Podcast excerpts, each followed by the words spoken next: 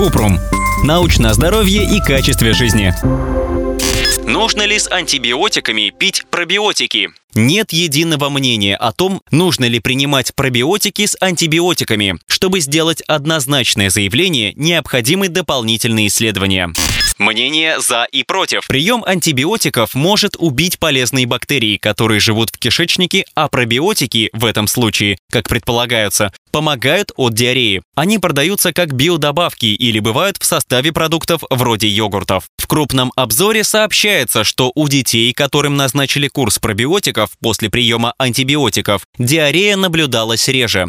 Однако в итальянском исследовании 2019 года говорится, что при приеме пробиотиков микрофлоре кишечника пациентов потребовалось 6 месяцев, чтобы вернуться в нормальное состояние. При этом тем, кто не получал пробиотики, понадобилось 3 недели. Одна из причин развития диареи при приеме антибиотиков – это инфекция, которую вызывает бактерия Clostridiodес. Но пока не хватает данных, чтобы рекомендовать пробиотики для лечения этой инфекции. Хотя есть информация, что такой подход может сработать у определенных групп пациентов. Пробиотики могут улучшать течение некоторых диарей, но не хронических воспалительных или системных заболеваний. Подтверждений необходимости и эффективности их применения пока нет.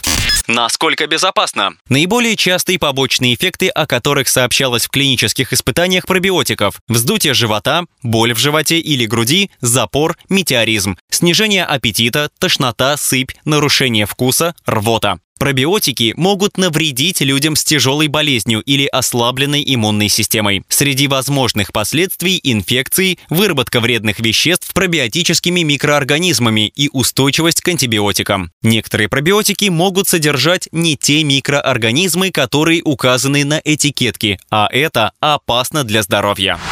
Ссылки на источники в описании подкаста. Подписывайтесь на подкаст Купрум, ставьте звездочки, оставляйте комментарии и заглядывайте на наш сайт kuprum.media. Еще больше проверенной медицины в нашем подкасте без шапки. Врачи и ученые, которым мы доверяем, отвечают на самые каверзные вопросы о здоровье. До встречи